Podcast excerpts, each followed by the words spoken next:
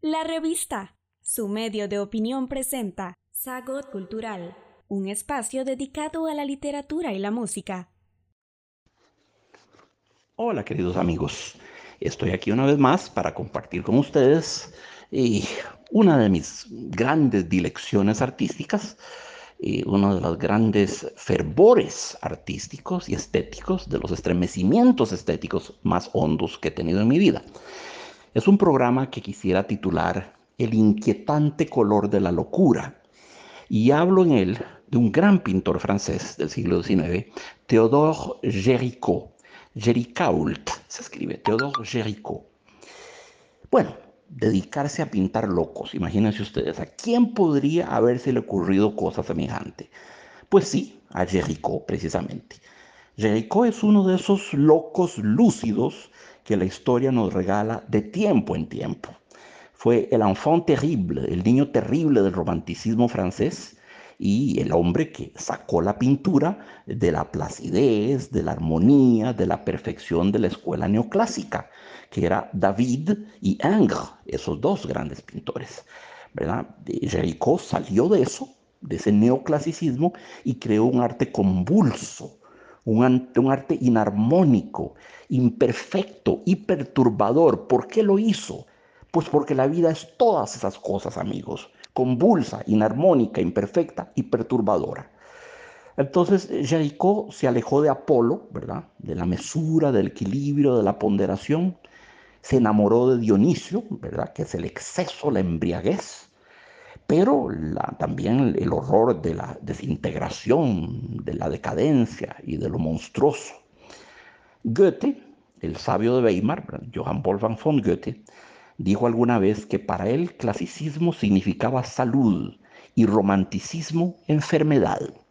Bueno, esta, es la opinión evidentemente de un hombre más del siglo XVIII que del siglo XIX, y tal era el caso en efecto de Goethe, que fue exacto, exacto contemporáneo de Beethoven, a caballo entre los dos siglos. Y sí, quizás el romanticismo eh, haya glorificado más de la cuenta la patología, la enfermedad. Pero hay que comprender que la enfermedad también tiene derecho a su voz, tiene derecho a una presencia en la República del Arte, que la enfermedad es constitutiva de la naturaleza y del ser humano, enfermedad de una época, enfermedad de una sociedad y enfermedad de un individuo. Ahí donde David y Ingres pintaban formas, Jericho pintó almas, psiques, seres abismados en sus propios delirios, enfermos, sí, enfermos que nos hablan al oído y nos hacen ver, pintura muy incómoda, ¿verdad? Muy desapacible, nos hacen ver a qué punto nosotros que nos creemos sanos nos parecemos a ellos, a esos locos inmortalizados por Jericho. Jericho tenía evidentemente vocación de tormenta. A Liszt, el gran compositor, le preguntaron una vez cuál era su profesión y él, altivo, respondió, mi profesión, amigo, es desatar tormentas. Bueno, otro tanto puede decirse de Jericho. Todos los rasgos del artista romántico se dan cita en su fascinante personalidad. Nace el 26 de septiembre de 1791 en Rouen, en Normandía la ciudad de Maupassant, de Flaubert, de Corneille, una, ciudad que generó muchos, muchos grandes eh, genios. Y murió en enero de 1824 en París, a consecuencia de una caída del caballo. Se cayó del caballo y, bueno, también murió de la, de la prestigiosa pero letal tuberculosis, que era la enfermedad de la época, ¿verdad? Jericho nunca conoció la miseria. Fue hijo de un magistrado, y, un poderoso terrateniente, fue dueño de una, de una manufactura, es decir, de una fábrica de tabaco, y, este, y de Louise, de Luisa Cagel, que era una descendiente de una rica familia normanda. El primer gran gesto romántico de Jericho, inaugurar su carrera con un autorretrato. es una cosa muy típica del, del narcisismo decimonónico. Encuéntrate a ti mismo, hubiera dicho Pascal, encuéntrate a ti mismo. Bueno, qué mejor manera que haciendo un autorretrato. Por lo demás, todos los cuadros de juventud de Jericó fueron destruidos por los bombardeos de 1944. Qué pena, qué pena, qué vergüenza para la especie humana, qué dolor.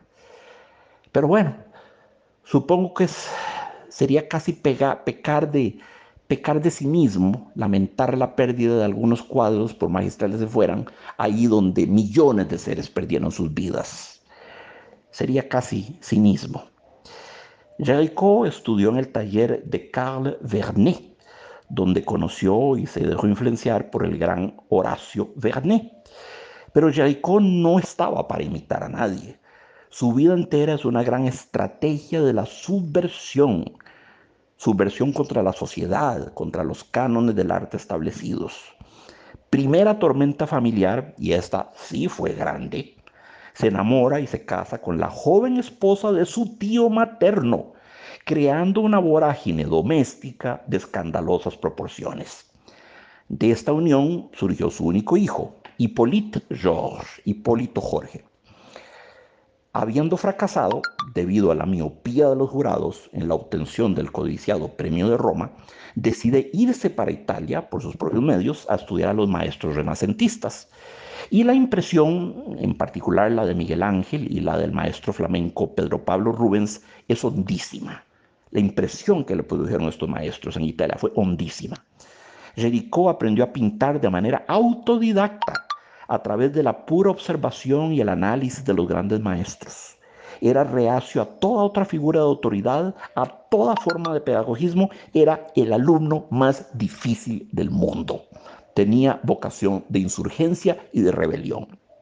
Y bueno, Reyecó se encontró a sí mismo, ¿verdad? Siguiendo el apotegma de Pascal, se encontró a sí mismo. ¿Cómo lo hizo? Pues rompiendo con la tradición neoclásica de David y de Ángel Ricó se lanza a las calles a pintar el horror del mundo. Niños mendicantes, alecaídos exoficiales de caballería, cabezas cercenadas, miseria, locos recluidos en manicomios, fragmentos anatómicos desmembrados como en una carnicería. Bueno, la cristalización de lo Víctor Hugo, de lo que Víctor Hugo pregonaba en su famoso prefacio de la obra de teatro Cromwell. Nadie se acuerda de la obra Cromwell, pero todo el mundo conoce de memoria el prefacio de Cromwell, donde Víctor Hugo exige, y ahí está su cuasimodo que lo prueba, y también Gwynplaine, el hombre deforme de, de la novela El hombre que ríe, en el prefacio de Cromwell, Víctor Hugo exige que lo feo, lo grotesco, lo deforme, lo monstruoso fueran también admitidos como objetos de culto artístico. La estética de lo teratológico, de lo monstruoso. Jericó se aleja del concepto de mimesis aristotélico, es decir, de la directa imitación de la realidad. Su paleta no busca ya el realismo a ultranza de David. Su trazo es menos preciso.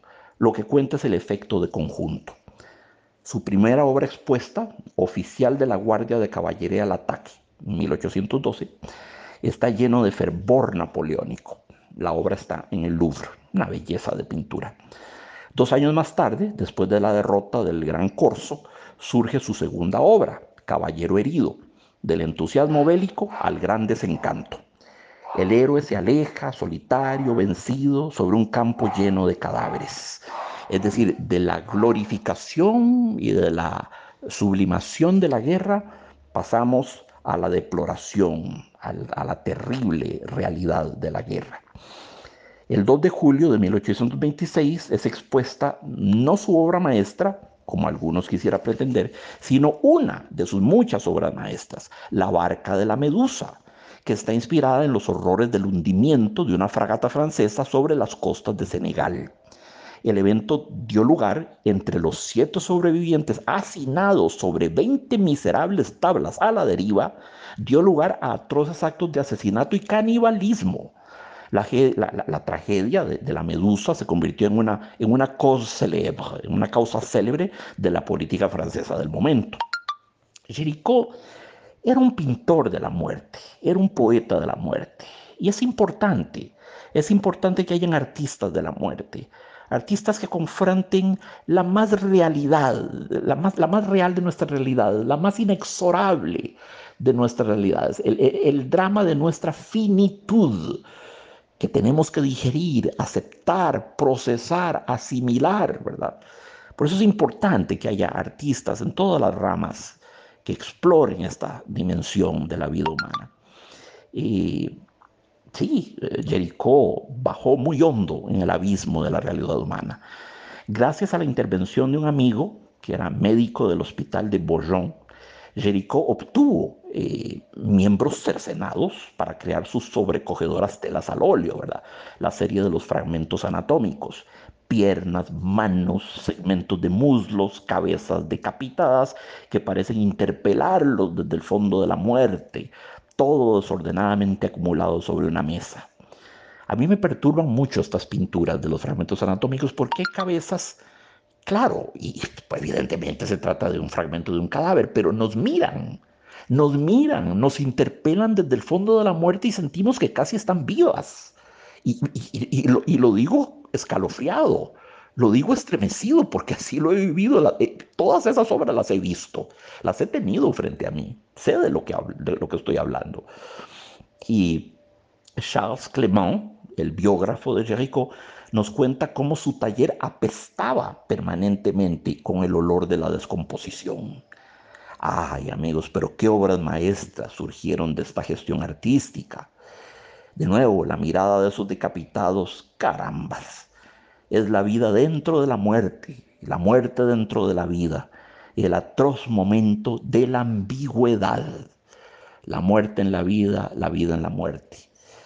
El otro gran tema de su mitología personal, los caballos. Él mismo era un brillante practicante de ejercicios ecuestres. No hay pintor en la historia del mundo que haya pintado caballos tan bien como Jericho.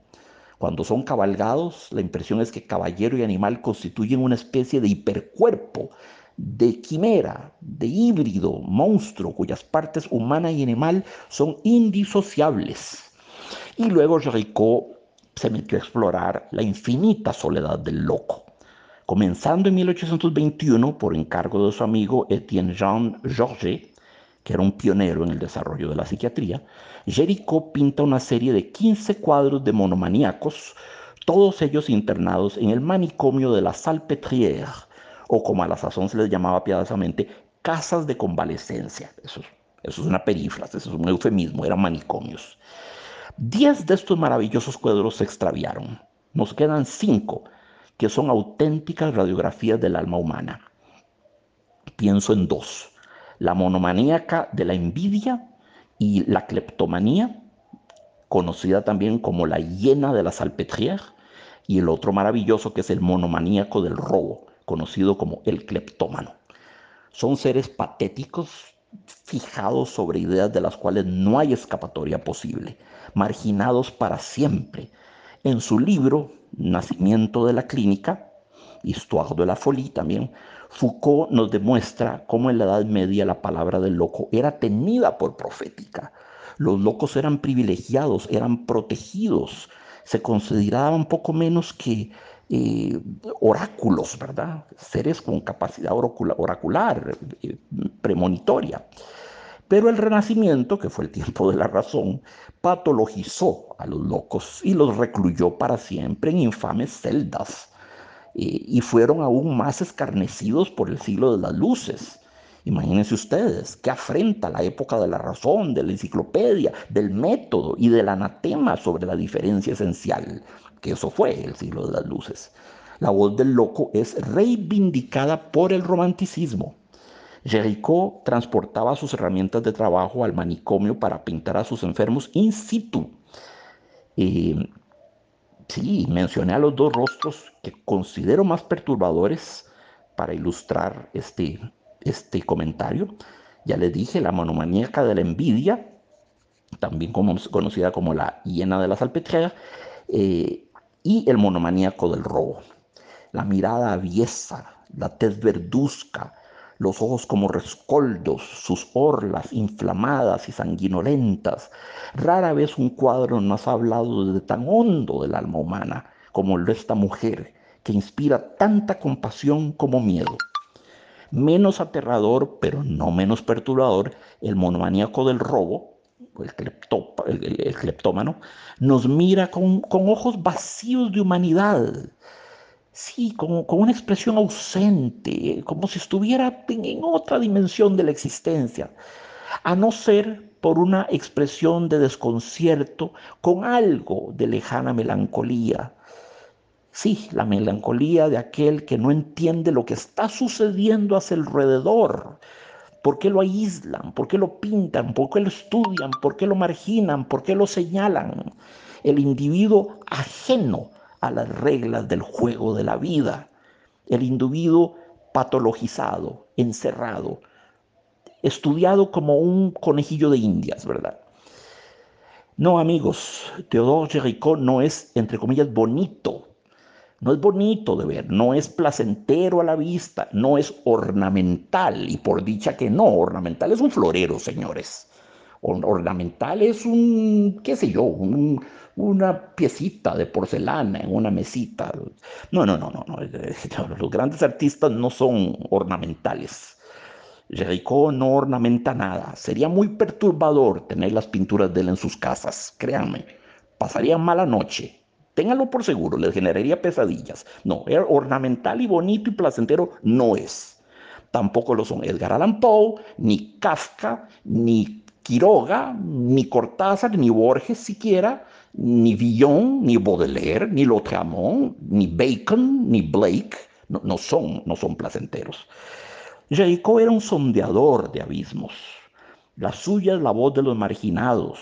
Fue el pintor que sacó a la luz todo lo que teníamos guardado bajo doble llave en el tenebroso subsuelo del alma. Porque el alma tiene sus sótanos y sus catacumbas también. Jacob representa lo sublime terrorífico de que hablaba Kant, cuando decía que el terror podía también ser sublime existía un sublime terrorífico. Bueno, eso es Jericho. Si quieren conocer esa dimensión del ser humano, esa fase en sombra del ser humano, busquen a Jericho. Busquen el oficial de caballería, busquen la barca de la medusa, que es absolutamente fascinante, y busquen fragmentos anatómicos, si es que tienen el estómago para verlos, y busquen también los cuadros de los locos, que son lo más conmovedor, lo más entrañable que pintó. Un abrazo, queridos amigos, para todos ustedes y un abrazo de Jericho, que se los mando de parte de él. recíbanlo, recíbanlo con gratitud y con calidez. Un abrazo para todos y la gratitud de siempre. Hasta pronto.